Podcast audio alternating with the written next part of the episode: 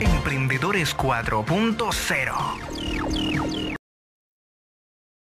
Hola, ¿qué tal? Bienvenidos a Emprendedores 4.0. Hoy tenemos un programa extraordinario, espectacular para ustedes. Vamos a hablar de todo el desarrollo que tiene actualmente la inteligencia artificial en el desarrollo de la robótica humanoide, a lo que conocemos como androides. Vamos a tener aquí la última versión del androide de Tesla. También vamos a tener la otra cara de Boston Dynamics, que es competencia directa de Elon Musk en la fabricación de esta robótica con inteligencia artificial, con machine learning, y también tenemos otros temas que conciernen todo lo que converge a la transformación de la humanidad, con todo el tema de la labor social.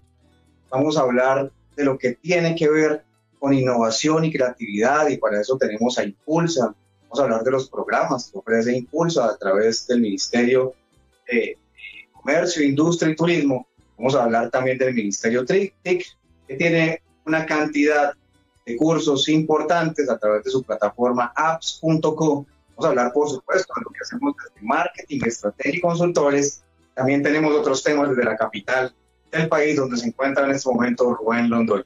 Hola Rubén, ¿cómo estás? Hola Giovanni, muy buenas noches. Bienvenido nuevamente a este Emprendedores 4.0, trabajando fuertemente por el desarrollo no solamente de nuestro Valle del Cauca, sino también de nuestro país. Y como usted lo menciona, Giovanni, hoy Emprendedores 4.0, desde la capital de nuestro país, desde Bogotá, como ven al atrás, esa insignia, como siempre, esa bandera que está ahí instalada en este gran edificio de Colpatria, aquí en nuestro centro de la capital de la República, Bogotá, Distrito Capital. Dice usted, con muchas noticias interesantes hoy, con notas, Emprendedores 4.0, acompañando también los trabajos sociales, con noticias importantes sobre el desarrollo social que se viene generando en el Valle del Cauca y especialmente, como usted lo decía, Giovanni, sobre esas grandes convocatorias, desde Impulsa Colombia para todo el territorio nacional, pero también especialmente vamos a hablar de esa, esa, esa convocatoria especial que sacaron hoy de Valleín para unas poblaciones específicas como tal. Pero vamos a hablar más adelante de esto, Giovanni, aquí en Emprendedores 4.0. Sí, y Rubén también nos tiene una nota especial que tiene que ver con este magnífico concierto que atrae tantas personas, turistas, fans de esta agrupación Guns N' Roses, precisamente de nuestra época. Mejor dicho, tenemos un programa extraordinario. Saludamos también a Francisco García, quien nos ayuda con la técnica desde los estudios de Palmira TV. Muchísimas gracias, Francisco, por estar allí siempre con nosotros. Y sí, esto es Emprendedores 4.0. Aquí abarcamos absolutamente toda la transformación de la humanidad a la cuarta revolución industrial. Pero vamos con el primer tema, Rubén, que tiene que ver con el lanzamiento de dos robots de Tesla. Porque Elon Musk... Con tecnología como siempre. El multimillonario Elon Musk siempre nos asombra con sus locuras. Y esta vez nos presenta dos robots en esta feria a la que se conoce como Tesla Bots. Uno se llama el Bomber C y el, la última creación con inteligencia artificial de Tesla es conocida como Optimus. Y aquí tenemos una breve nota para que veamos cómo avanzamos rápidamente a la transformación también de las máquinas con inteligencia artificial que van a reemplazar a los seres humanos en algunas labores cotidianas del día. Vamos con la nota y ya regresamos en Emprendedores 4.0 con toda la cobertura del emprendimiento a nivel mundial. Tesla ya no es fabricante de automóviles. Es una empresa tecnológica dedicada a contribuir al desarrollo de inteligencia artificial superinteligente robots humanoides versátiles y un futuro brillante de abundancia para todos.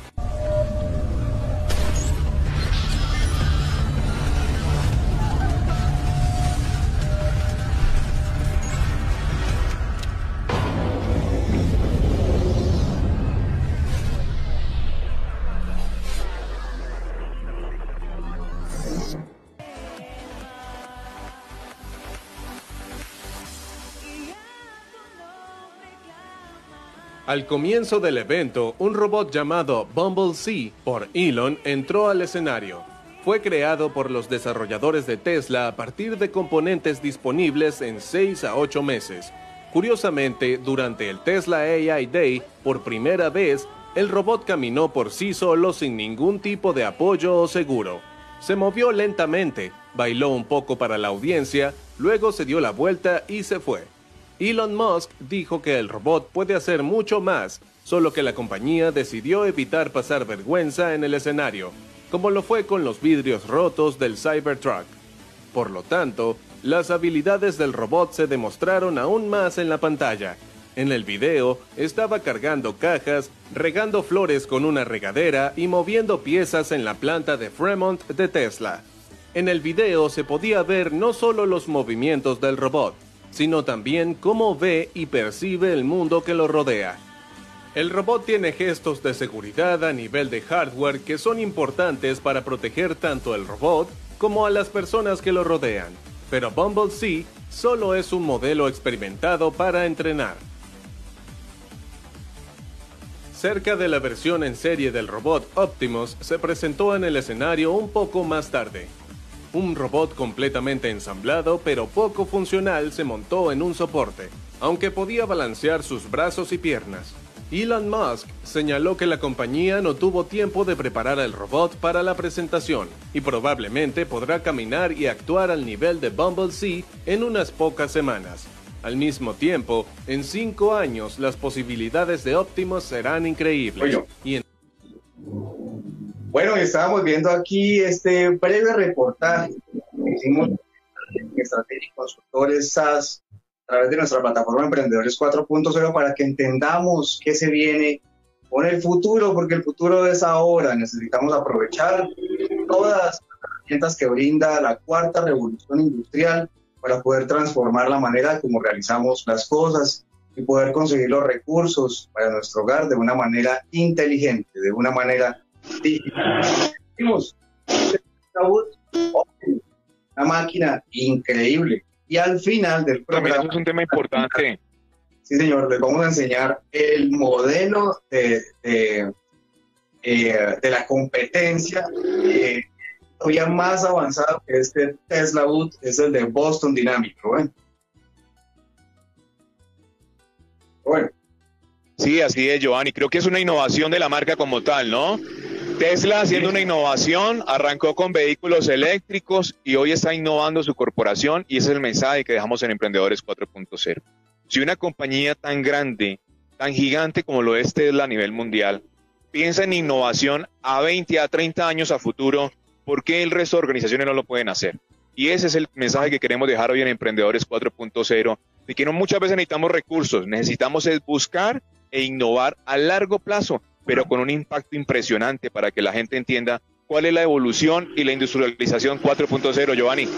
Sí, fantástico. Pues no se trata solo de tecnología, Rubén. Fíjense que Tesla tiene el chip más avanzado del mundo, pero Boston Dynamics, a diferencia, fabrica eh, robots aún más versátiles e inteligentes. Entonces esto se trata de innovación y creatividad.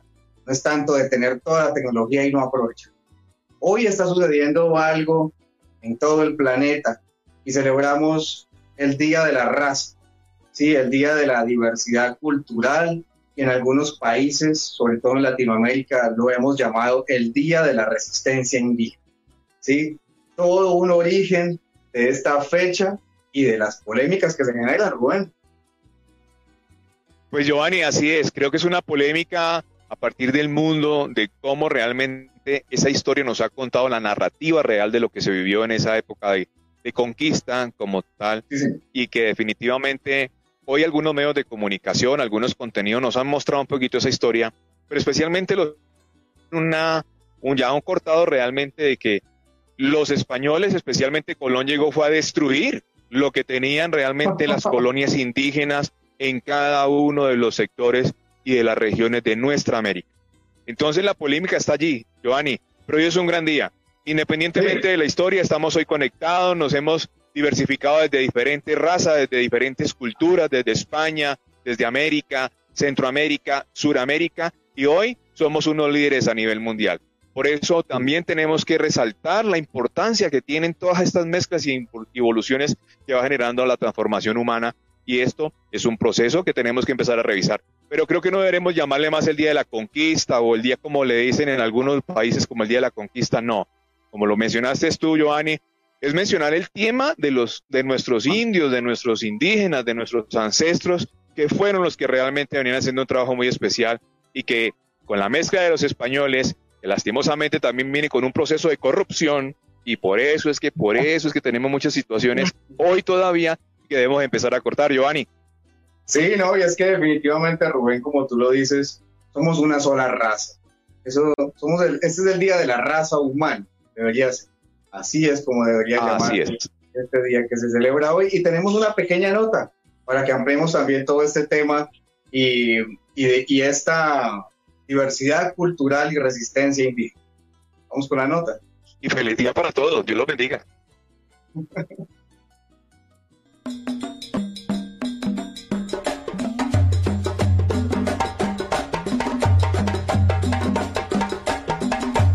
Nuestros aborígenes en tiempos de sequía cantaban diferentes melodías que se entrelazaban en el cielo con las nubes y al día siguiente gotas de agua caían. Un día 12 de octubre se produjo una gran hazaña. Fue el encuentro de dos mundos, dos culturas o dos razas. En honor a ese acontecimiento del año 1492, afianzamos nuestra identidad con la fiesta de la hispanidad para contribuir a la unidad de los pueblos que tienen en común el idioma. Todos los seres humanos somos iguales y ninguna raza es superior a otra. De nuestra herencia indígena o taína todavía nos quedan muchas cosas, vocablos, nombres y costumbres, y parte de nuestra fauna y flora. Nuestra raza es fuerte, laboriosa, pacifista. Así nos damos a conocer al mundo pues donde quiera que existe un hispano, nos representa la fuerza del trabajo. Este encuentro entre Europa y América transformó visiones de vida y aunque hubieron lágrimas, dolor y saqueo, nuestra identidad taína sigue viva. Hoy unimos un canto de esperanza que llene de paz a nuestros pueblos y raza, marcando en nuestro pecho corazones de amor Hoy conmemoramos el Día de la Raza.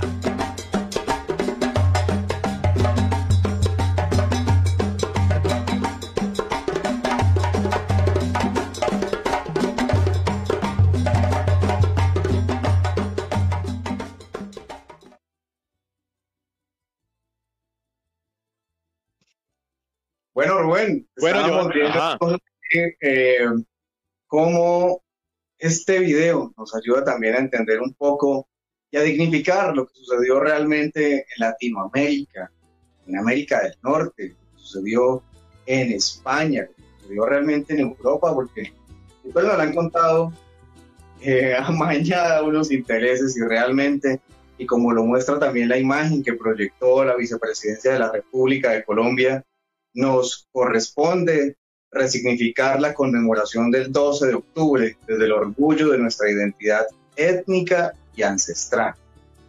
Y sí, así es como funciona, Rubén. Así es, Giovanni, lo acabamos de mencionar. Nuestras raíces, nuestras etnias, nuestros ancestros, nuestros lenguajes, totalmente diferente a lo que hemos venido especulando por tantos años y que lastimosamente todavía se sigue enseñando en las aulas, Giovanni. Y por eso hemos también transformado el tema de la educación, porque hoy posiblemente en las aulas todavía mencionamos que Cristóbal Colón conquistó América, América perdón, como si hubiera sido lo mejor del mundo. Y lastimosamente tenemos que analizarlo hoy con toda la cabeza fría. Y si hubiera sido mucho más integral el proceso, se lo aseguro que seríamos un país y un mundo mucho más diverso y mucho más grande de lo que somos hoy, Giovanni. Aún peor, dice que nos descubrió como si nosotros nos hubiésemos estado perdidos. Pero sí, así, es, así es. Pero hablando de todos Nosotros no estábamos perdidos. así hablando de todos esos temas humanos y de descubrimiento, también hemos descubierto que las alianzas, y es lo que viene sucediendo con el gobierno nacional, las alianzas que hace Impulsa con el Ministerio de Comercio, Industria y Turismo, de lo que hace también apps.co con el, el Ministerio TIC, y también de las alianzas increíbles entre el Ministerio TIC y el Ministerio también de Comercio, Industria y Turismo. Y aquí hablamos de una eh, alianza precisamente que se llama Essentia SA con su proyecto Aldea Escala. Háblanos un poquito más de Aldea Escala, Rubén. Creo que eh, a, partir del proyecto Aldea, porque todo arranca desde hace muchos años, desde un proyecto que viene de aceleración e incubación de las empresas con ese gran proyecto que se llama Aldea, y obviamente de Aldea salen otros procesos totalmente diferentes, y estamos hablando en este momento de un proyecto escala que viene haciendo impacto y trabajando, como lo mencionaba, desde el Ministerio de Comercio, impulsado también con el Ministerio TIC, que es nuestro fuerte en la tecnología, la información y las comunicaciones, para potencializar a estos empresarios, para identificarle la importancia que tiene el manejo de las TIC dentro de las organizaciones y es lo que hemos venido fomentando desde hace muchos años. Giovanni en Emprendedores 4.0 y hoy el Estado está tratando de indicarles a todos los empresarios a nivel nacional cuál es la importancia de unificar un ministerio de comunicaciones, TIC, de información y comunicaciones, con todo lo que tiene que ver con comercio, con desarrollo, con turismo y con todos los sectores económicos que están impactando nuestro país. Felicitaciones al gobierno nacional por vincularse entre los ministerios para hacer un impacto realmente sostenible para nuestros empresarios a nivel nacional. Obviamente con una visión internacional, porque siempre los empresarios buscan quienes están conectados a través de estos convenios y estas experiencias a nivel estatal. Giovanni. Sí, señor. Entonces ya saben, todos invitados pueden ver las plataformas del gobierno digital a través del Ministerio de Comercio, Industria y Turismo este proyecto escala. Si tienes una pyme que pertenece a los sectores de economía circular, sostenibilidad ambiental, plásticos, este programa es para ti. Postúlate, ingresa a través de Impulsa, que ya cumplió 10 años. Así es, lo que menciona Giovanni. Es un proyecto que lleva hace muchos años, pero lastimosamente ha ido sumando poco a poco, poco a poco. Quisiéramos los empresarios que fuera mucho más ágil, mucho más rápido, pero lastimosamente por recursos, por talento humano, por diferentes motivos que tiene nuestra economía y hoy especialmente con todo el impacto mundial que se está generando, pues eso genera ciertos inconvenientes, ciertos frenazos y eso es lo que tenemos que hacer nosotros los colombianos para levantarnos cada día y salir a comernos el mundo porque Colombia es una potencia mundial y tenemos que empoderarnos de lo que tenemos. Como colombianos tenemos que amar nuestra patria como colombianos tenemos que identificar que trabajando unidos con el resto del mundo podemos ser una de las potencias número uno del mundo, pero nos hace falta mucho. Educación, transparencia, cultura, pero poco a poco podemos empezar a transformar aquí como lo hacemos en Emprendedores 4.0, Giovanni. Sí, nos hace falta digitalización y ese es el enfoque del gobierno actual. Digitalizando todos los procesos vamos a obtener eficiencia y vamos a tener la competitividad que tanto lo necesitamos. Y el Departamento Nacional de Planeación, Rubén, también se suma a la transformación digital y hace parte ya del gobierno digital. Este, eh, el Plan Nacional de Desarrollo es el documento que define los principales objetivos en, los que debe trabajar el gobierno durante los próximos cuatro años. Y por eso es que desde el Plan Nacional de Desarrollo también se suma a toda esta apuesta de la transformación digital, a la apuesta de darle un buen uso a los y de transformar al país a, a, una, a un país inteligente, a, un país totalmente moderno, a un país 4.0. Así es, Giovanni, pero mire lo importante del DNP. A ver, esto se trata de Dirección Nacional de Planeación. Y es más, me encuentro aquí cerquita en el edificio porque hoy casi todos los proyectos gubernamentales funcionan en los edificios cercanos a la Plaza de Bolívar y obviamente al Congreso de la República y a la Casa de Nariño. Pero quiero contarle algo, Giovanni, y es que me parece muy oportuno todo lo que ocurre desde el DNP, porque es que parte de los diálogos que viene haciendo el presidente Petro. Si no nos unimos, si no levantamos la mano, no es exigir, no es pedir. Tenemos que dejar ese vicio como colombianos de pedir. Es levantar nuestra mano y decir, aquí estamos esto somos, esto tenemos, estas son nuestras empresas, esto queremos llegar a fortalecernos y necesitamos del Estado para que lo fortalezca. ¿Cuál es la labor del Estado y a partir del DNP? Pues cuál va a ser la planeación que vamos a tener para los próximos 10, 20 y 30 años. ¿Cuáles son los recursos que vamos a necesitar para poder tener la infraestructura, no solamente física, sino que hoy, como se lo menciona Giovanni, la infraestructura TIC, que fortalezca y permita conectar y obviamente terminar algunos procesos de corrupción que tenemos en nuestro país. Y el encargado hoy es el DNP. Por eso tenemos que estar en estos diálogos que en el Valle del Cauca también van a realizarse y que estemos los vallecaucanos listos porque el presidente va a estar muy atento con estos detalles en nuestra región. Y muchos se preguntarán, ¿qué ocurre? ¿Por qué el, el señor presidente Gustavo Petro está visitando tanto el Valle del Cauca? Pues está ratificando lo que hemos dicho en Emprendedores 4.0, Giovanni. El Valle del Cauca es la región más importante en el país hoy, 2022, 12 de octubre.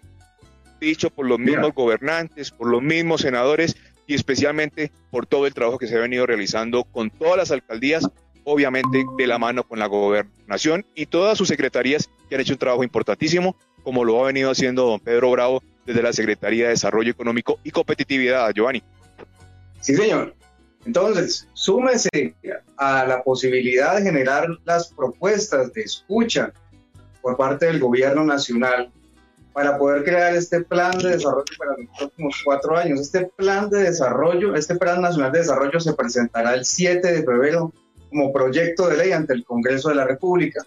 Y usted, como ciudadano digital, puede participar a través de la plataforma del Departamento Nacional de Planeación con sus propuestas. Como lo has dicho, Rubén, nosotros hacemos parte del cambio y nuestra digital ahora es escuchada a través de los medios del gobierno digital. Bueno. Y unirnos, y unirnos, Giovanni, unirnos como empresa privada, como sector público, como organizaciones no gubernamentales. Aliarnos a esas organizaciones mundiales que son que parten desde la ONU, desde la OEA, como es la FAO, como lo es la WWT, como lo es también la UNRD, que hacen un trabajo importantísimo de impacto social. Pero todos debemos estar unidos porque lastimosamente se necesitan muchos recursos para poder hacer un impacto que haga el cambio drástico en nuestro país. No va a ser en el 2023, ni en el 24, ni en el 25. Tenemos un presupuesto del 2030 que podemos tener un país posiblemente dentro de los 10 primeros sectores económicos del mundo, Giovanni. Sí, y hablando de todos estos temas, porque eso tiene que ver con comunicación asertiva, y lo venimos nosotros hablando desde que iniciamos con la marca MSC Marketing, Estrategia y Consultores, es precisamente la comunicación que debe haber hacia adentro de la organización para poder tener una buena comunicación hacia el exterior.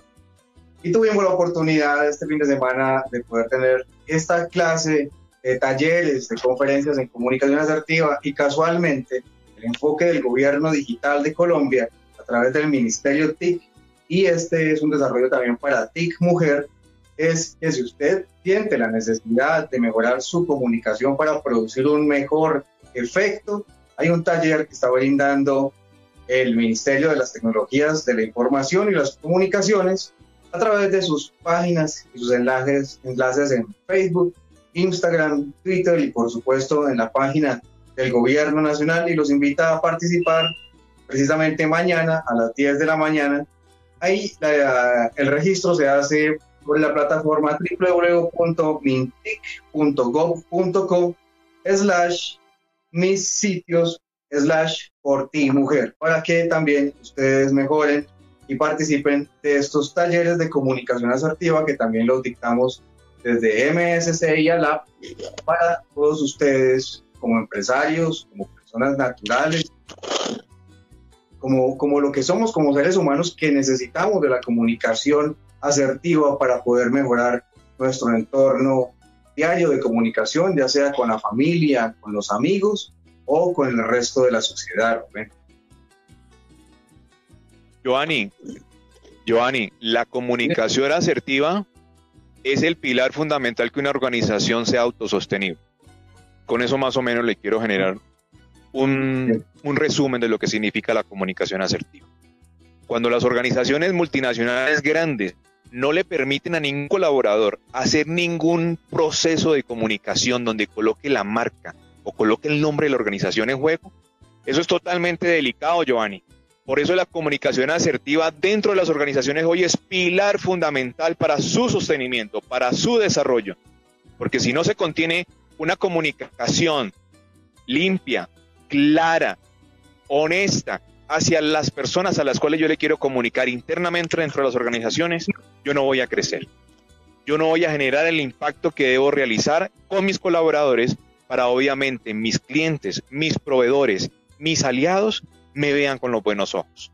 Muchas veces solamente los empresarios buscamos cómo producir recursos, cómo simplemente generamos un impacto desde diferentes zonas. Pero lo que tenemos que ser conscientes es que para poder generar un impacto sostenible, debemos tener una comunicación asertiva, por mínima que sea. Por mínima que sea. Un detalle mal organizado, un texto mal ejecutado, una palabra mal dicha, puede generar un impacto desastroso para cualquier organización. Y por eso la importancia de la tecnología, de la información y las comunicaciones, Giovanni, y especialmente la comunicación asertiva, y que el Valle del Cauca también lo viene gestionando desde hace desde esta semanita que también sacó para todos los empresarios y emprendedores lo que significa este trabajo de la comunicación asertiva, Giovanni, a través de la Secretaría de Desarrollo Económico. Fantástico.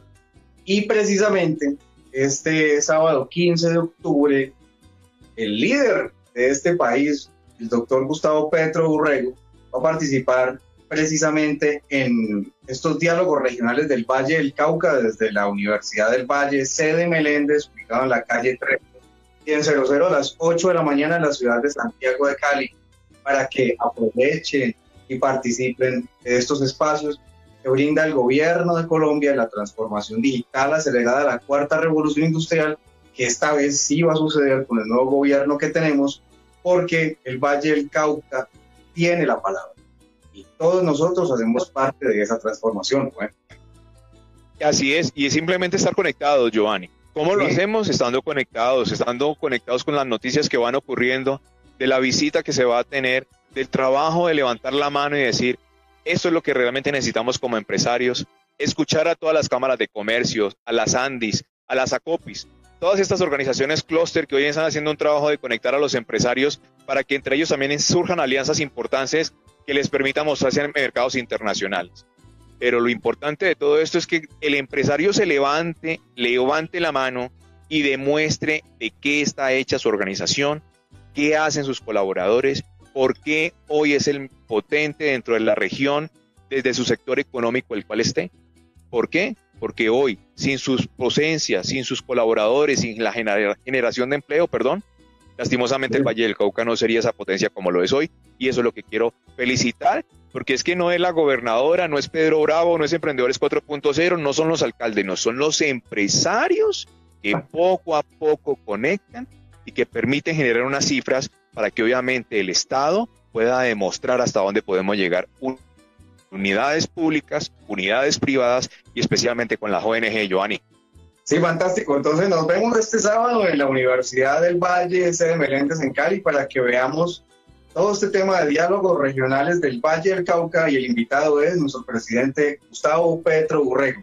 Y hablando de todos estos temas, con lo que tiene que ver con los nuevos lanzamientos de las nuevas convocatorias, valga la redundancia, del Fondo Valleín 2022. Y es que toda esta, eh, todos estos meses la gobernación del Valle a través de su Secretaría de Desarrollo Económico ha estado muy enfocado precisamente la reactivación y fortalecimiento de la economía, de los microempresarios, de las MIPIMES y por supuesto de todos los emprendedores que arrancan con todos estos temas. Y el equipo de emprendimiento que apoya todo este fondo Valle siempre está disponible desde las alcaldías en todas las localidades del Valle del Cauca para ayudarles con sus planes de negocio y los requisitos que deben tener para poder aplicar a estas, digamos, ayudas para potencializar el arranque de sus negocios. Bueno. Así es, Giovanni. Lo que hay que tratar de recalcar en este gran proceso que se está realizando es que salió una nueva convocatoria. Escúcheme muy bien. Hoy, la gobernadora Clara Luz Roldán, junto con el secretario de Desarrollo Económico y Competitividad, Pedro Bravo, sacaron una nueva noticia.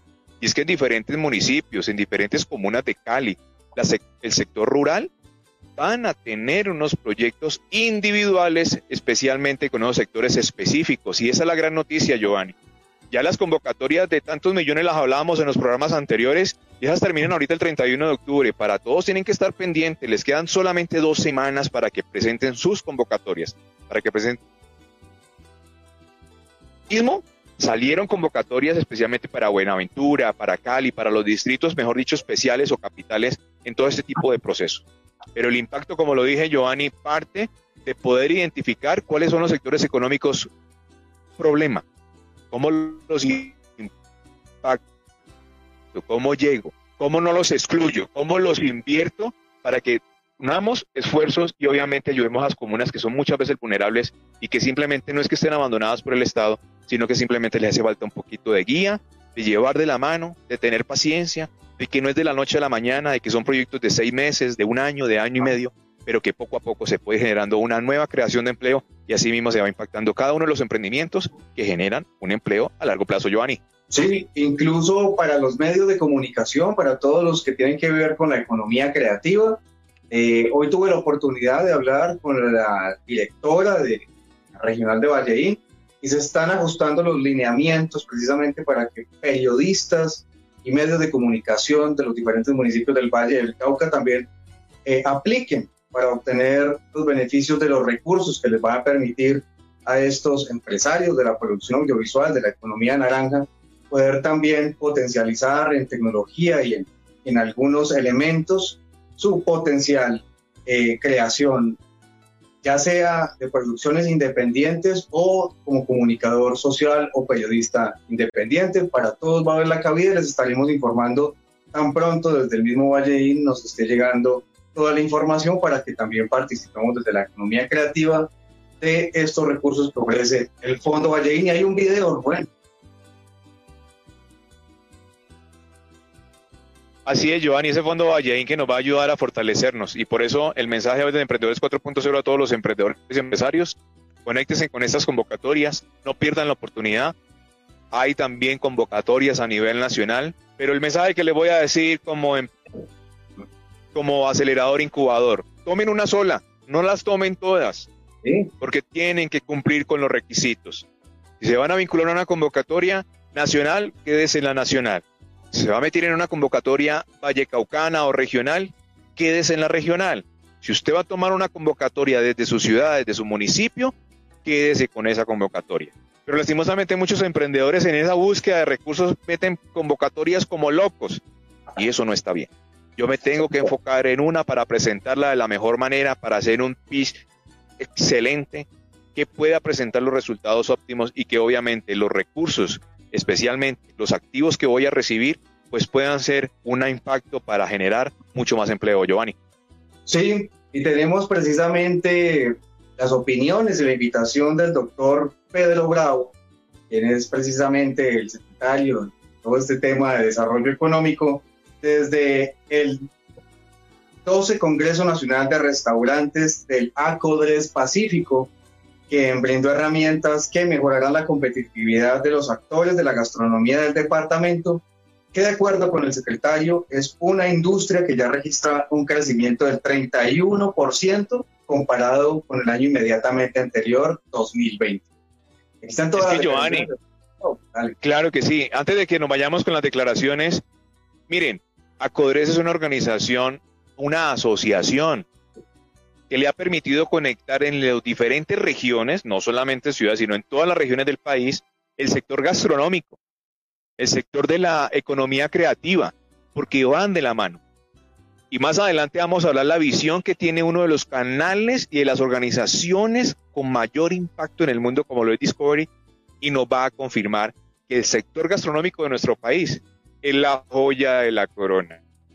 Y nosotros no nos hemos dado cuenta y siempre lo hemos dicho que la gran potencia de la multiculturalidad que tiene nuestro país, eso genera una multiculturalidad gastronómica. Giovanni, escuchemos ahora sí esta invitación que tenemos para el sector de gastronomía. En la meta de impulsar el crecimiento económico y fortalecer la competitividad, el Valle del Cauca fue epicentro del 12 Congreso Nacional de Restaurantes.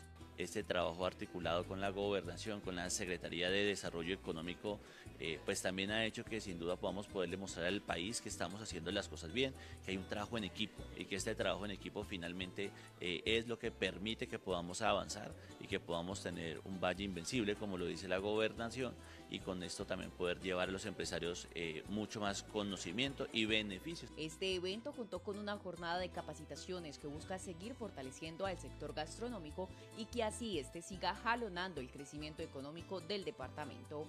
La señora gobernadora, la doctora Clara Luz Rodán González, eh, está comprometida con el sector gastronómico. Ya hemos apoyado diferentes momentos de este sector, como la campaña Buen Provecho, que la hemos hecho en articulación con Acodres, con el doctor Brani Prado, pero en esta ocasión estamos apoyando el Congreso Nacional de Restaurante. Es una misión nuestra traer los eventos más importantes a nivel empresarial de Colombia aquí al Valle del Cauca y lo hemos logrado. Decirles que esta industria ya tiene un crecimiento del 31% por encima comparado con el año 2021. La creación de negocios gastronómicos, oportunidades de desarrollo, innovación e importancia en la alimentación hicieron parte de la nutrida agenda adelantada en Bueno, Giovanni, ahí escuchamos pues entonces esta gran invitación del sector gastronómico, como lo mencionaba. Y bueno, pido mil disculpas, me tocó moverme porque el frío que está haciendo aquí en Bogotá es terrible.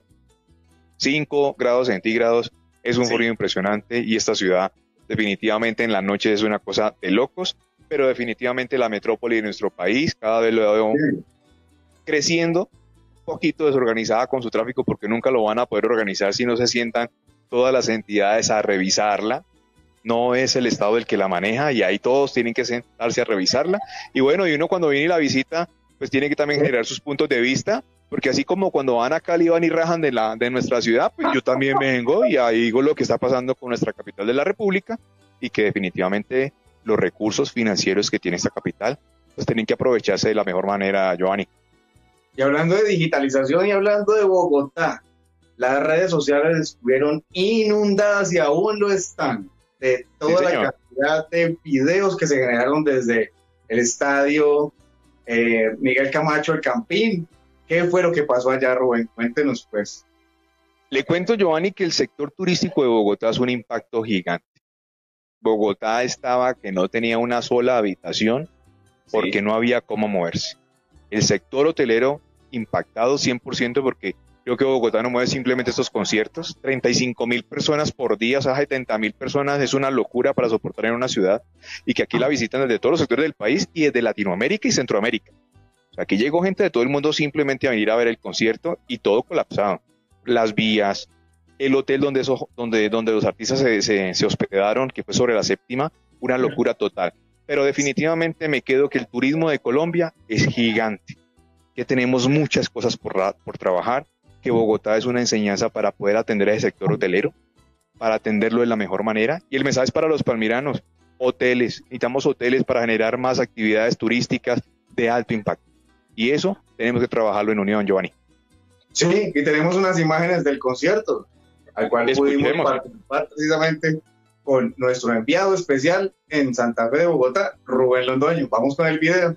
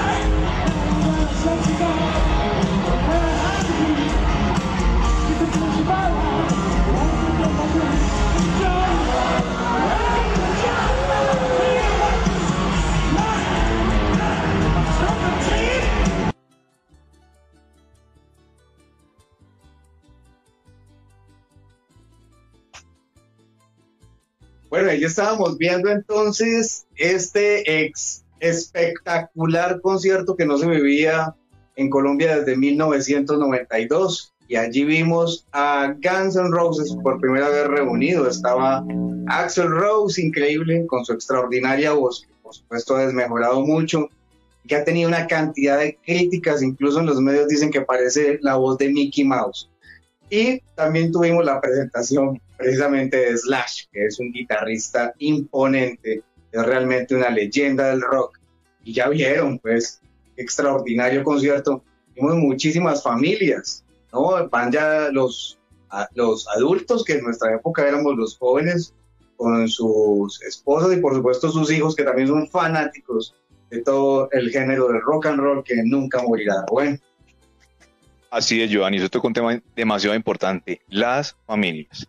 Qué bonito ver cómo llegan los grupos de familias, los grupos entre amigos y entre familiares, primos, sobrinos, tíos, desde los más chicos hasta los más, como usted lo menciona, los más longevos, conectándose con esta música.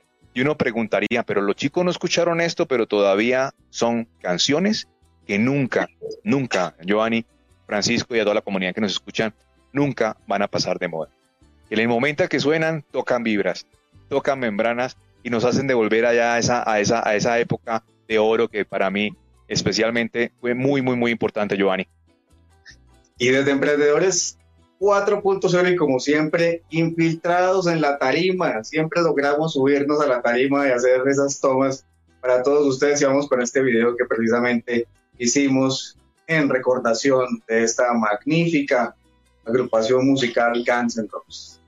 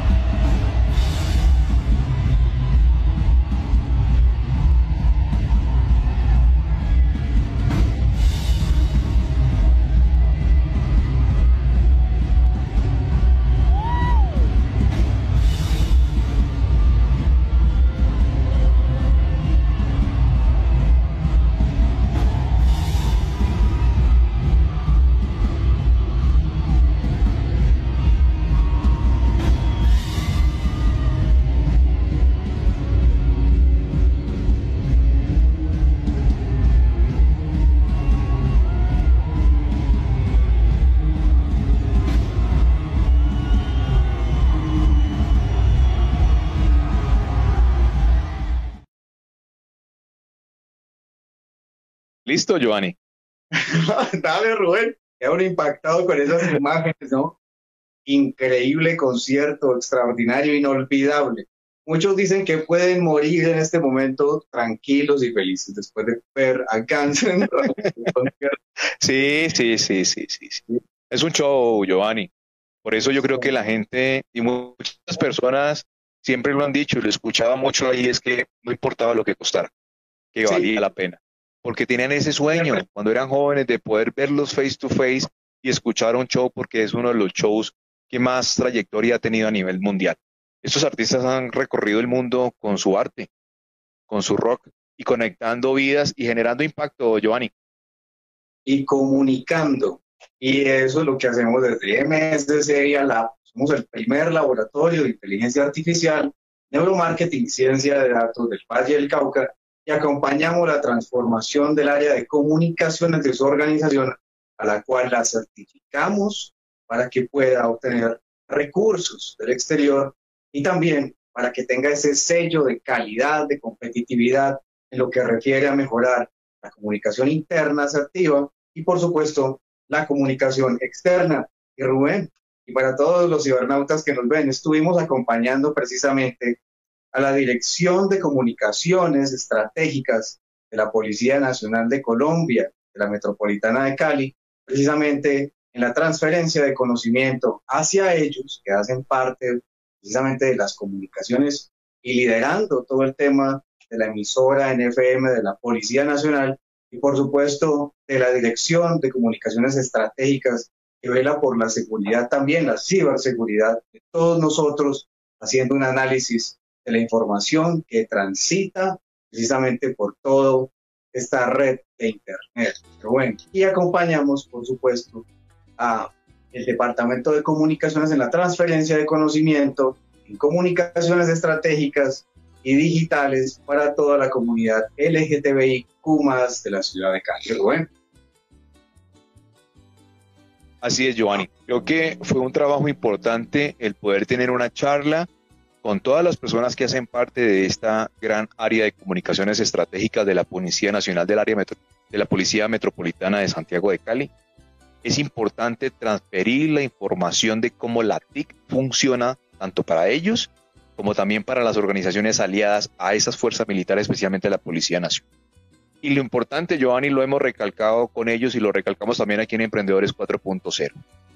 Ellos son la gran organización de investigación, de logística, de desarrollo a nivel nacional. Son nuestra Policía Nacional. Son la encargada de revisar toda la información de nuestra inteligencia. Y ellos son el poder hoy de la TIC. Si ustedes me preguntan cuál es la compañía en Colombia que hoy está haciendo un trabajo TIC serio, responsable, que no solamente se trata de comunicar, sino que de trabajar la información de forma veraz, actual y verdadera, en la Policía Nacional, a través de la inteligencia, Joan. Por eso indico que la TIC no es solamente para generar comunicaciones, la TIC es realmente yo cómo manejo la información que circula en todo el mundo y en mi entorno para saber qué es verdadero, qué es falso, y eso es un trabajo que viene realizando también la Policía Nacional para identificar ese desarrollo económico de nuestro área metropolitana, Giovanni, porque lastimosamente no es solamente Cali, sino que la Policía Nacional trabaja a nivel nacional y hoy la Policía Nacional Metropolitana de Cali junto con las otras a nivel nacional funcionan espectacularmente y en el Valle también funciona muy muy bien. Sí, veamos la nota que hizo la Policía Nacional, por supuesto con nosotros, todo este tema de la transformación digital de las comunicaciones a la cuarta revolución industrial. Escuchemos ese reel y veamos cómo realmente trabajan y cómo estas personas que están allí haciendo reír, conectar y darle información a nuestras personas en el Valle del Cauca son tan valiosas, Giovanni. Dale. Bueno, equipo de Emprendedores 4.0, seguimos compartiendo los desafíos y los desarrollos socioeconómicos de nuestro Valle del Cauca y nos encontramos aquí en la metropolitana de Cali. Bienvenido, subintendente jefe Medina, bienvenido a Emprendedores 4.0. ¿Cómo se encuentra? Muy bien, muchas gracias por esta oportunidad que nos brindan para difundir esta clase de actividades. Así es, eso es un trabajo que venimos haciendo de acompañamiento en todos los procesos sociales Cuéntenos, ¿qué estamos haciendo en este día de hoy, especialmente con esta comunidad? Desde el, área de prevención y educación ciudadana se realizan diferentes programas con el fin de hacer acercamientos con la comunidad, la ciudadanía en general, en este caso en la metropolitana Santiago de Cali.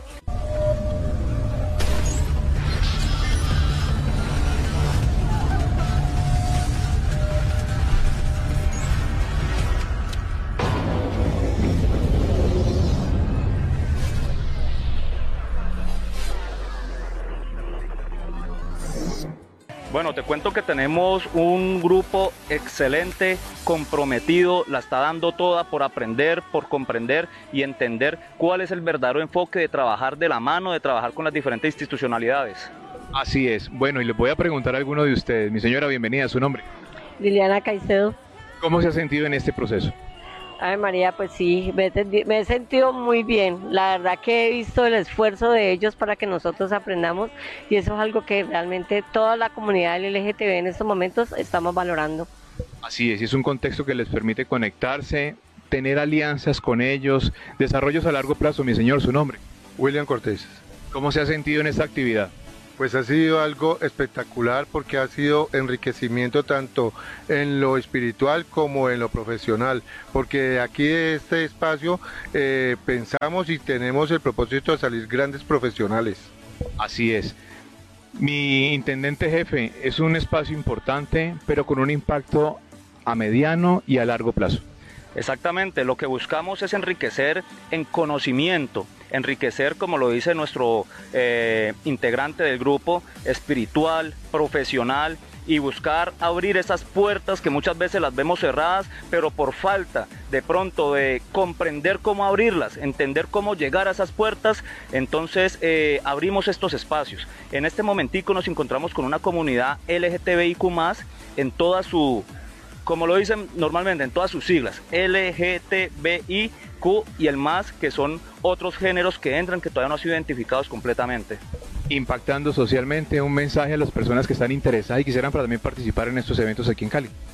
Bueno, el mensaje es que únanse, únanse, ya ustedes lo están viendo, ya escuchan comentarios, se ven noticias, se observa el compromiso, porque esto es un compromiso que tiene la institución Policía Nacional para acercarnos, para llegar a todas las comunidades, no solo la LGTBI, en general, todas las comunidades vulnerables o no vulnerables, con el fin de realizar un aprendizaje, un mejor, eh, crear una mejor convivencia y seguridad ciudadana por medio de estas actividades. Equipo, Dios los bendiga y gracias por compartir con Emprendedores 4.0. Es hora de abrir nuestra mente al futuro. La cuarta revolución industrial está aquí. La transformación digital es una necesidad vital para la sobrevivencia de las empresas. Somos MSC Marketing Strategy Consultores SAS, una entidad adscrita al Ministerio de Tecnologías de Información y Comunicaciones de Colombia, MINTIC nuestra misión es ser facilitadores de dicha transformación, ofreciendo servicios en consultoría, en marketing digital estratégico y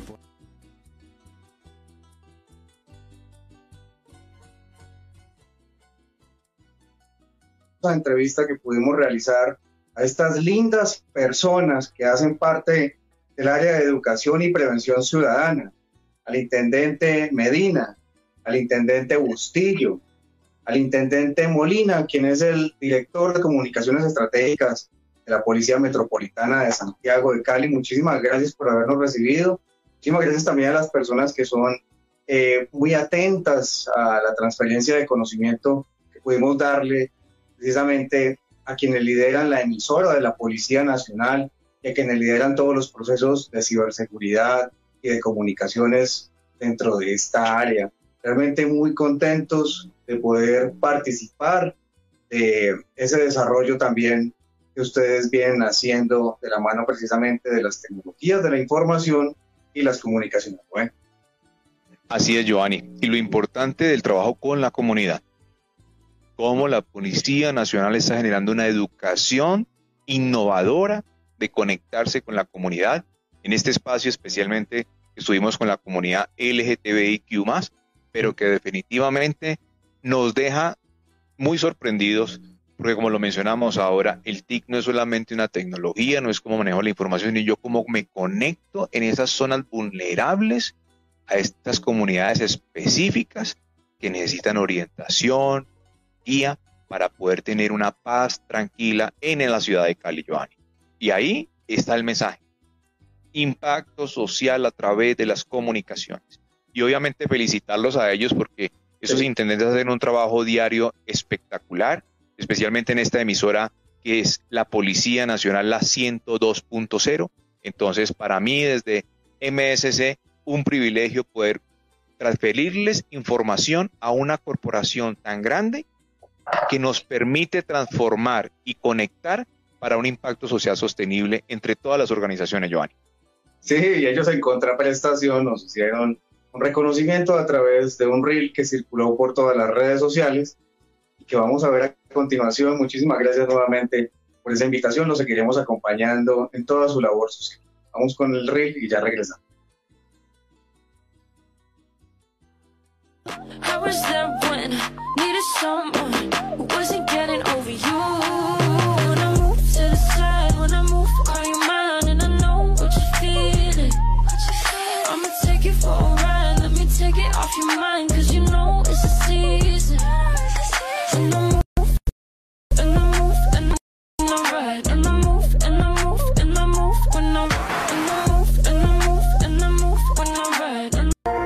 Emprendedores 4.0 La evolución del emprendimiento a la transformación digital. Emprendedores 4.0 Produce Marketing Strategy Consultores SaaS. Bueno, con un problema técnico, Giovanni, pero seguimos como siempre conectados en Emprendedores 4.0. La tecnología siempre cae y nosotros no estamos exentos de cualquiera de esas situaciones. Y gracias a Francisco García por esa gran técnica que siempre nos apoya desde Palmira TV Colombia en este gran impacto que realizamos a través de Emprendedores 4.0, Giovanni. Y no podíamos cerrar el programa sin contarle a la comunidad ese impacto social que estamos teniendo con las fuerzas militares, no solamente en las TIC, sino también en ese acompañamiento ese crecimiento para poder que se identifique la necesidad de fortalecernos como instituciones, independientemente, vuelvo y lo repito, pública, privada, fuerzas militares, ONGs, anyway, todos los entornos del ecosistema empresarial y el ecosistema económico hacen parte de este desarrollo, Giovanni. Sí, señor. Eh, nuevamente pedirle disculpas. Tuvimos una caída. YouTube se nos sacó del aire. Facebook tuvo un lapsus allí. Van a disculpar. que estuvimos hablando eh, en, el interior, pero retomamos la transmisión y ahora estamos hablando nuevamente de todos los temas que tienen que ver también con nuestras fuerzas militares, con nuestros soldados de desminado humanitario, adscritos a la tercera brigada del ejército de Colombia, quienes potencializan e innovan la capacidad de acceder, investigar y analizar los territorios con el equipo del ARTRAC, operado por mínimo tres soldados especializados, impactando especialmente el corregimiento de Potrelillo y generando prevención y detección de todas estas minas, Rubén. Así es, Giovanni. Tuvimos el placer de Emprendedores 4.0 de acompañar esta nueva tecnología innovadora para el, para el Batallón de Desminado Humanitario número 6, especialmente aquí en nuestro municipio de Palmira, donde viene trabajando eh, el tema de limpiar nuestros territorios con esas minas antipersonal y con esta gran arma. Yo le llamo un arma porque al pelear contra otra es un arma y es un artefacto que parece un tanquecito de guerra, pero que se encarga de limpiar perfectamente los terrenos, cuidando y salvaguardando la vida de nuestros soldados, Joan. Por eso es importante la innovación. La innovación es la detonación controlada, eso es lo que realmente se hace. Sí, así es, pero muchas veces ese control no es tan fácil, Giovanni. Eh, cuando los territorios son planos va y viene, pero cuando tú tienes territorios escarpados, empinados, llenos de árboles, como lo viví yo ahí en el corregimiento de Potrerillo, pues es difícil. Es difícil, así la tecnología llegue, tienen que ser muy precavidos, hay que manejar todos los protocolos de bioseguridad.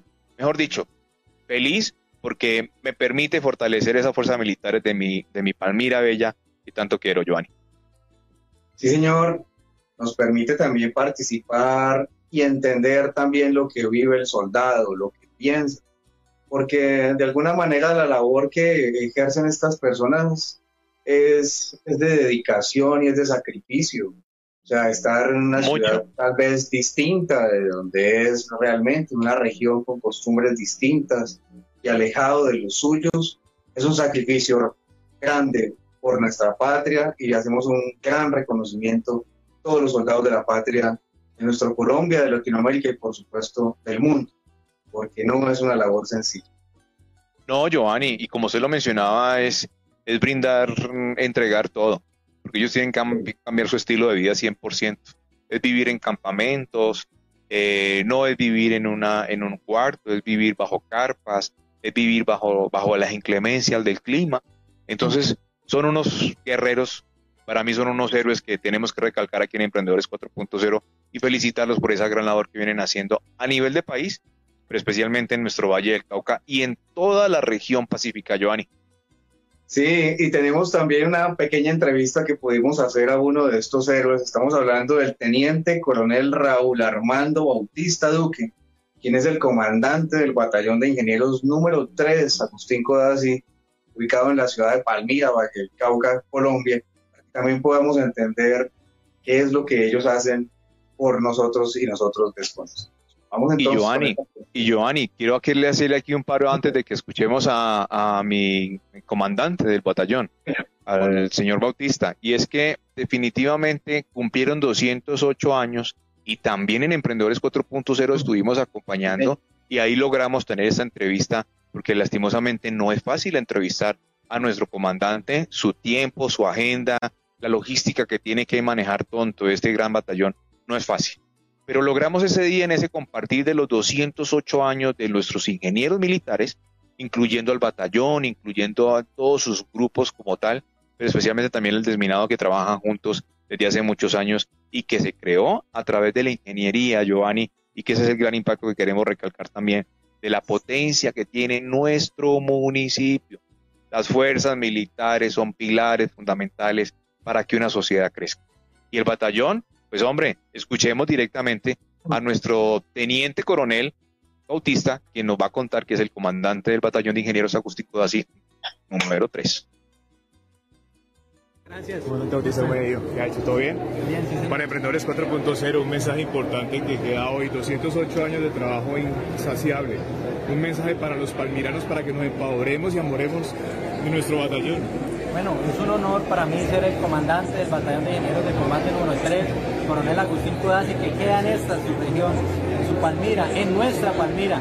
Así nos sentimos los soldados del Batallón de Ingenieros de Combate número 3, y somos parte de esta gran familia que son los palmiranos. 208 años impactando nuestra región, Valle, Cauca, Nariño. Sí, señor, son 208 años, no solo la región Valle Caucana, Caucana y Nariñense, sino todo el país. Los ingenieros militares siempre hemos estado en pro de la construcción, de la paz y el progreso para nuestra nación. como no te bautiza, Dios lo bendiga y mucha suerte. Muchas gracias a usted y muchas gracias a todos los ingenieros. Entra Rubén, entra. Bueno, ahí escuchamos pues entonces a nuestro comandante Bautista, que nos atendió muy cortésmente y nos invitó pues a esta celebración de los 208 años. Felicitar a todas estas personas de las fuerzas militares que estuvieron condecorados en esa fecha, participar de estos eventos, de conocer el orden cerrado, de lo bonito que tiene el manejo de las fuerzas militares, de la disciplina y de lo que esto conlleva para el cambio de las comunidades, es importante. Cuando nuestros soldados salen de allí salen renovados. Algunos lastimosamente no salen tan renovados como quisiéramos, pero se trata de hacer lo mejor dentro de las fuerzas militares con la educación que se requiere, porque no es fácil. No es fácil llegar a un batallón y que te manden y que te indiquen qué tienes que hacer. Y cuando tú en la vida has hecho lo que te da la gana, como lo hacemos normalmente, pues nos chocamos. Y las fuerzas militares son respeto, son confianza y mucha, pero mucha disciplina, Giovanni. Sí, muchísimas gracias a todas las entidades que permiten que podamos participar de sus eventos y poder transmitirlos precisamente para todo el ciberespacio, para toda Latinoamérica a través de nuestra red aliada de Hop Radio Internacional, por supuesto Radio FES del Ministerio TIC Palmira TV Colombia y todas las entidades aliadas a esta transmisión de Emprendedores 4.0 de marketing, estrategia y consultores SAS. Pueden ver todo lo que nosotros tenemos en cuanto a formación y consultoría para todos ustedes y certificación en Industria 4.0 en nuestra página web www.marketingestrategiconsultores.com y en nuestro Digital Center 319-429-9037, el cual tiene Telegram y por supuesto WhatsApp para que le gusta chatear. Y hemos llegado al final de esta hermosa transmisión. Muchísimas gracias Rubén por todo el aporte que realizas desde las diferentes localidades, regiones y metrópolis en esta, en esta ocasión de Colombia. Gracias a Francisco García también por su técnica. Mil disculpas por la caída del Internet. Desafortunadamente aquí todavía tenemos problemas de interconexión. Y los esperamos en Emprendedores 4.0 el, el próximo miércoles a las 7 de la noche con todos estos temas de interés. Pero se me está olvidando, Rubén, el cierre del programa lo vamos a tener con la propuesta que brinda Boston Dynamics, que es el competidor directo de Tesla, quien les lleva muchísimo más ventaja con sus robots, sus humanoides, con inteligencia artificial, que en pocos años van a transformar la manera en la como hacemos eh, todas las acciones en la industria, porque ellos vienen a reemplazar sobre todo al, al hombre en la industria. Las máquinas ya no solamente van a ser un robot que mueve un brazo, sino que va a ser un humanoide que piensa y toma decisiones y se comunicará en un futuro no muy lejano con nosotros y seguramente harán parte del entorno y los adoptaremos en nuestra sociedad. ¿Qué opinas, Rubén? No, Giovanni, creo que al inicio del programa mencionamos esta gran innovación de Tesla, pero vamos también con su competencia, porque de eso se trata el emprendimiento, de la innovación. Y esto es un desarrollo vital. Agradecerles como siempre a todos por permanecer con nosotros aquí en Palmira TV Colombia en este Emprendedores 4.0 nos vemos dentro de ocho días y no se pierda este siguiente video porque hace parte de lo que hablábamos al inicio. 2030, 2040, 2050 a nivel del mundo y Colombia es potencia. Giovanni, Dios los bendiga. Nos vemos dentro de ocho días. Francisco, mil y mil gracias. Cuídense mucho, por favor.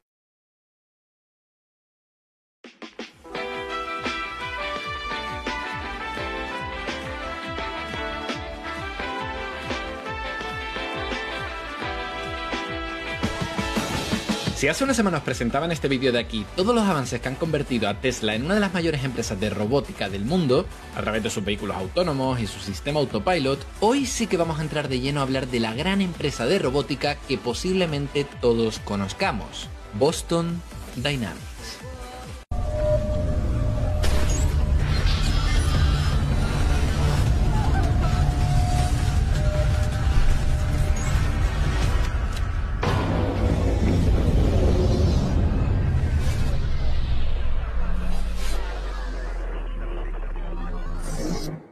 ¿Por qué la conocemos? Bueno, pues porque desde hace años esta empresa se ha preocupado de ir haciendo públicas muestras de cómo su trabajo ha ido evolucionando con píldoras audiovisuales que seguramente todos habréis visto en redes sociales. Vídeos donde podemos ver a sus diferentes creaciones bailando, haciendo piruetas espectaculares, de promo con BTS e incluso siendo torturados por sus creadores en vídeos que extrañamente, no sé a vosotros, a mí me hacen empatizar un poco con el robot.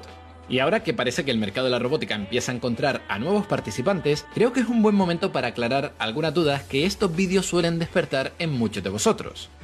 En concreto nos vamos a centrar en la que para mí es su creación más espectacular, Atlas. Su robot con forma humanoide que es capaz de ejecutar impresionantes movimientos como este y es en concreto en este vídeo en el cual nos vamos a centrar. Este vídeo se publicó el pasado mes de agosto, casualmente unos días antes de la famosa presentación del robot de Tesla, el Tesla Bot.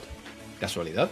Y es curioso porque lo compartí por Twitter, en Instagram y por Stories os estuve explicando algunos de los detalles que me llamaron la atención de este vídeo. Un buen momento, por cierto, para recordaros que podéis seguirme por allí para no perderos nada. Bueno, lo que fue curioso para mí fue la cantidad de respuestas que recibí de vosotros diciendo que esto no era real, que era CGI.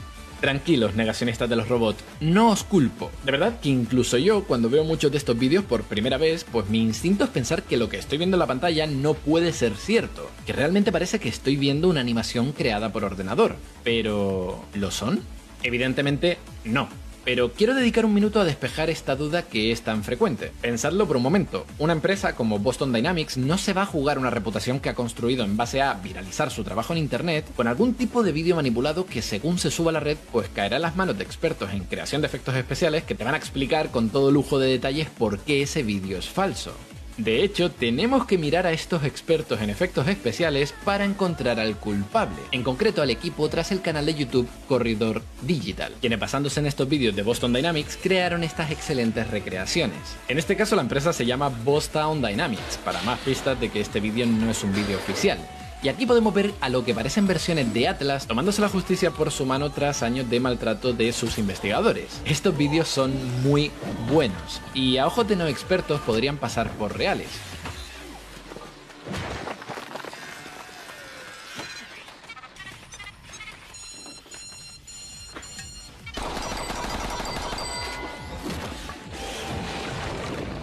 Pero tranquilos, es CGI. Y esto de aquí no lo es.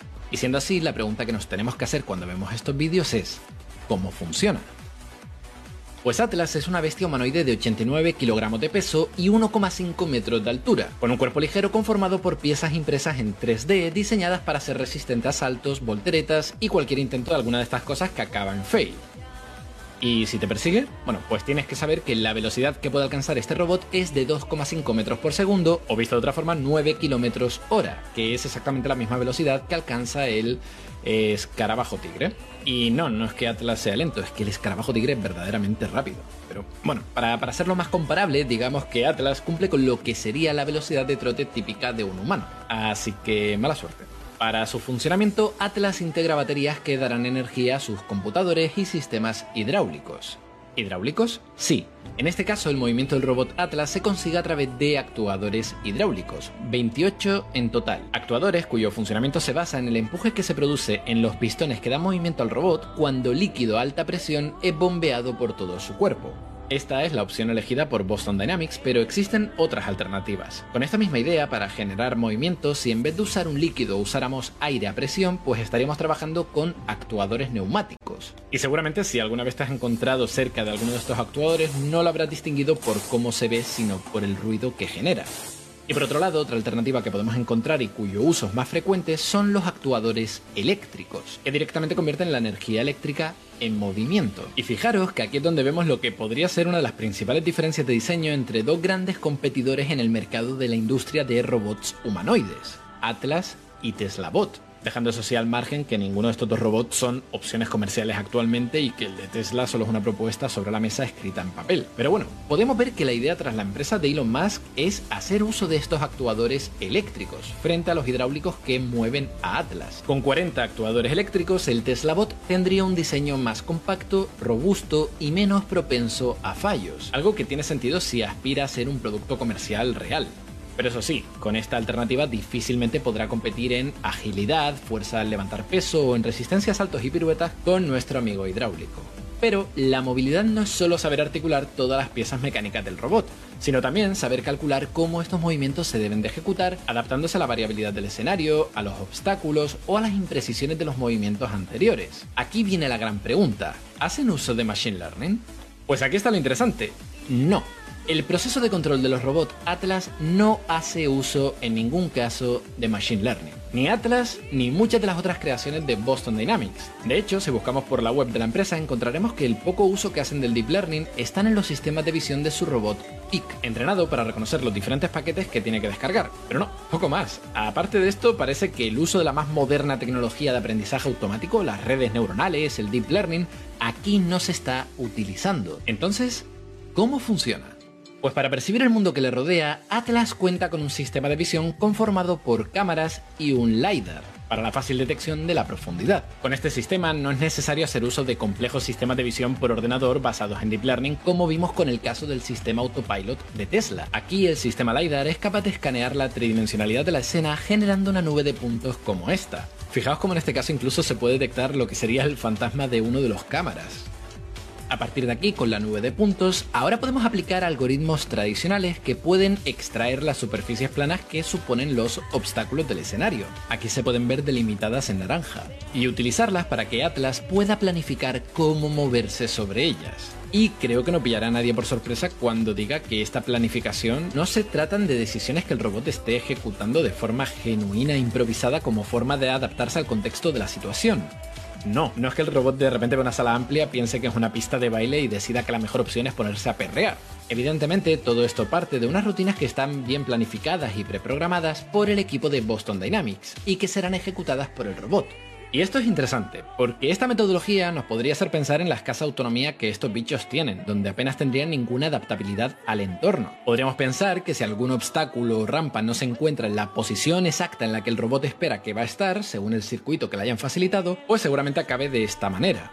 Pero esto no es del todo cierto, y es que según detalla Boston Dynamics, las instrucciones que se le dan al robot y la situación del mapa por el que se tiene que mover están especificadas a un alto nivel. Por tanto, podemos imaginarnos que no se trata de instrucciones del tipo gira 48 grados en las coordenadas X y ejecuta un salto con tanta fuerza. No, más bien serán instrucciones del tipo gira y salta al cubículo de la derecha. Así el robot, en un juego combinado entre lo que está percibiendo con su sistema de visión y las instrucciones que tiene que completar, podrá adaptarse a resolver esa tarea, no importando si la plataforma, por ejemplo, en la que tiene que saltar está centrada o medio metro a la derecha. El robot se puede adaptar. Y aquí viene otro punto importante. Estas instrucciones que Atlas tiene que ejecutar son acciones que el robot sabe realizar porque ya se han diseñado previamente, ya están calculadas. Se utilizan técnicas de optimización de trayectoria para encontrar aquellos movimientos del robot que, sorteando las limitaciones de su mecánica, mejor capturan cómo deberán de moverse cada una de las partes de su cuerpo para ejecutar correctamente un movimiento. Así el robot, cuando empieza su espectáculo, ya tiene cargada internamente una librería de trucos que sabe cómo tiene que ejecutar. Y su tarea será saber cuál es el mejor movimiento a ejecutar en cada caso para completar su ruta. Además, Atlas sabe en todo momento cómo su cuerpo se está moviendo por el espacio.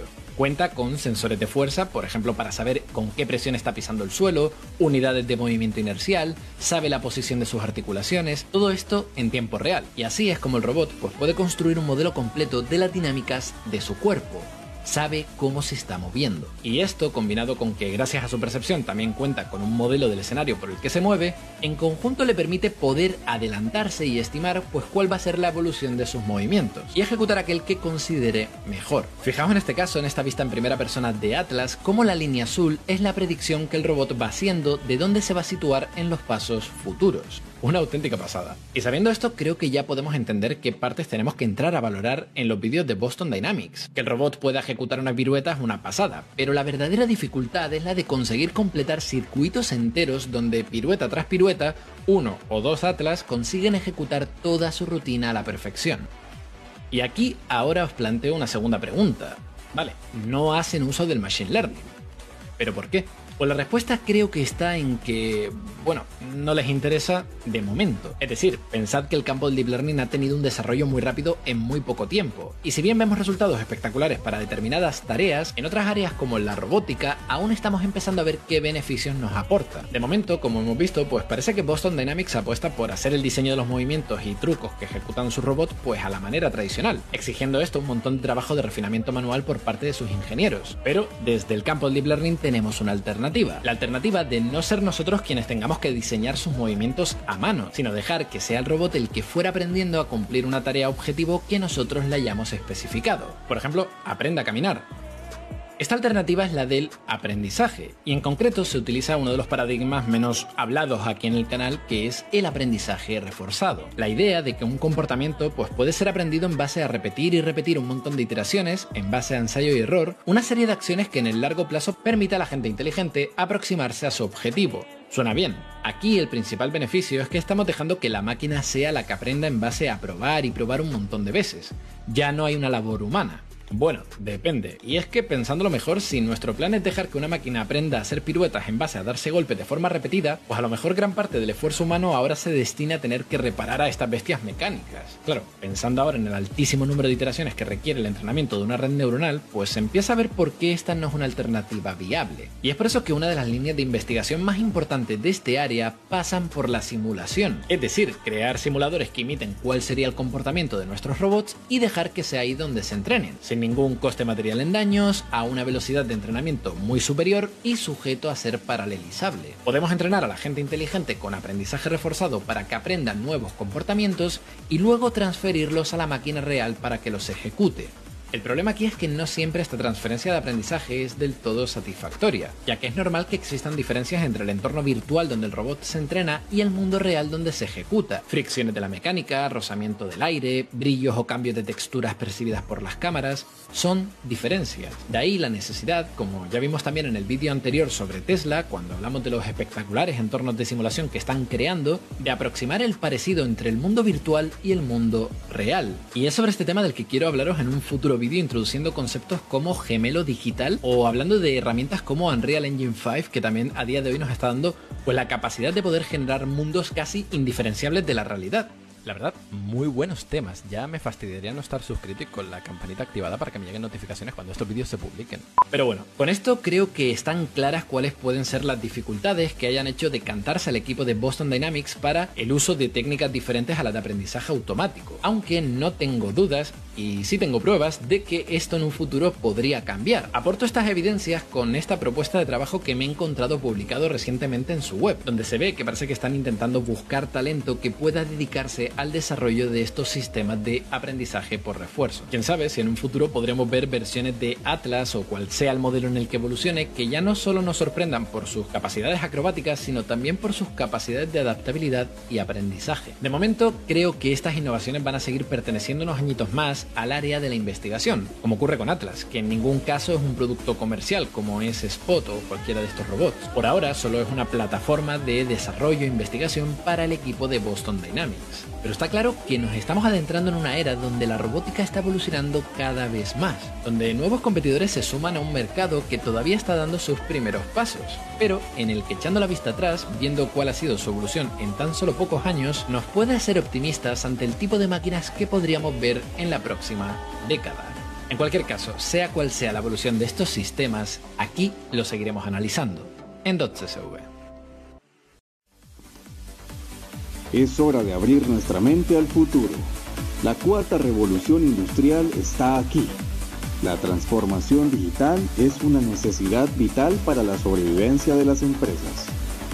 Somos MSC Marketing Strategy Consultores SAS, una entidad adscrita al Ministerio de Tecnologías de Información y Comunicaciones de Colombia, MINTIC nuestra misión es ser facilitadores de dicha transformación, ofreciendo servicios en consultoría en marketing digital estratégico y formación TIC para potencializar los negocios del futuro.